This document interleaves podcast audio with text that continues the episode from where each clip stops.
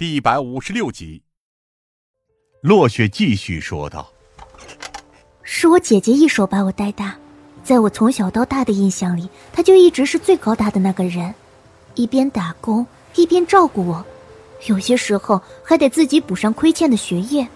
但她终归意识到自己是有极限的，没办法做到两全其美，所以她最终放弃了学业。”落雪感性的看着我。当时，他刚刚十七岁。那之后，我就成了他的全部寄托。他把一切最好的都留给了我，所以我能在他的庇护下一直上完高中，就连上大学的钱也是学校当时资助的，因为我是整个乡里唯一一个考上了重点大学的人。我意识到这样的故事通常都不会有什么好结局。那你姐姐呢？她嫁人了，在我考上大学不久之后，她就嫁给了邻村一个开汽修店的男人，比她大了足足一轮，但他是个好人，让我姐姐能过上从前根本享受不到的安逸生活。落雪深吸了一口气，唉，她到现在都还幸福的生活在我们老家，每年过年我都会回去看她。今年她刚刚生了第三个孩子，是个女孩，听说长得很像我。所以，他是幸福的。落雪眼中闪烁着泪花。张警官，您能明白吗？我渴望的，也只是这样的幸福而已。这是个漫长的故事，长的我甚至忘记了时间，也忘记了自己来这里的目的和初衷。我是为了跟踪落雪，调查出他到底是不是遭到了家暴。而现在看来，他似乎无意隐藏这一切。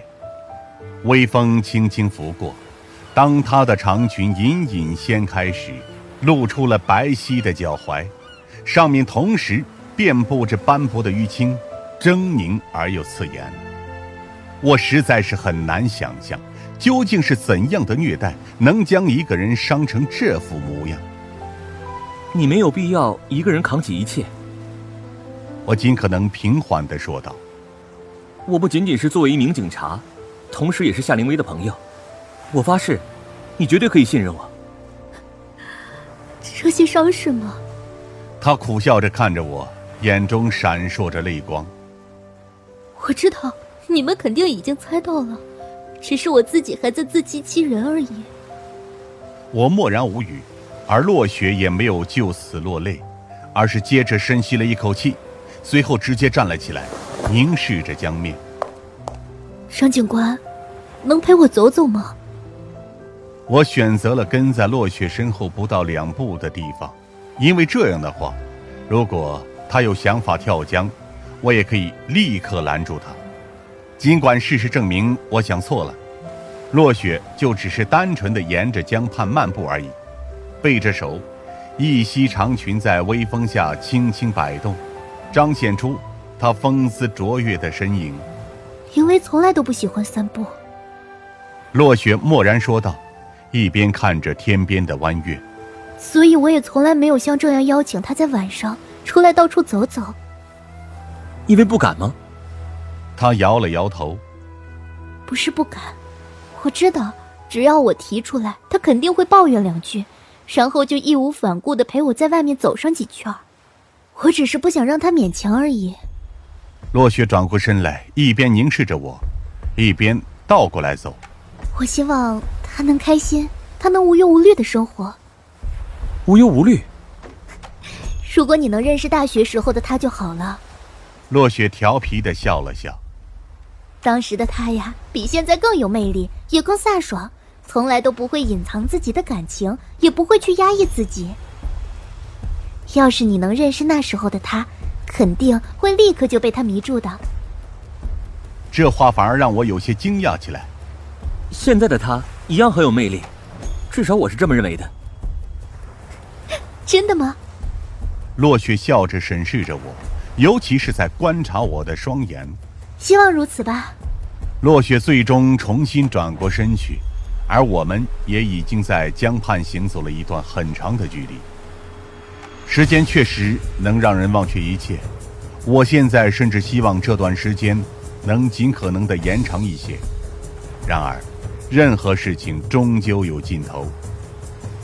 就像江畔地带一样，很快一座码头便拦在了我们前面，阻挡了我们继续散步的道路。回去吧。我看了看时间，试探性的问道：“要我送你回家吗？”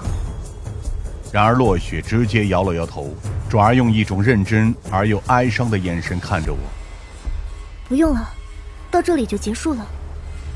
我疑惑地打量着落雪，试图理解他话里的意思。然而很快，我口袋里的手机就响了起来，来电显示是夏灵薇。我吞咽着口水，在落雪面前接听了电话，指望夏灵薇能带来一些好消息。然而。夏灵薇的声音却带着一片慌乱与惊慌失措。张帆吗？他紧张的说道，声音甚至带着一丝颤抖。落雪现在在哪里？我皱紧了眉头。就在我前面。怎么了？拜托，请看好他，绝对不要让他受伤。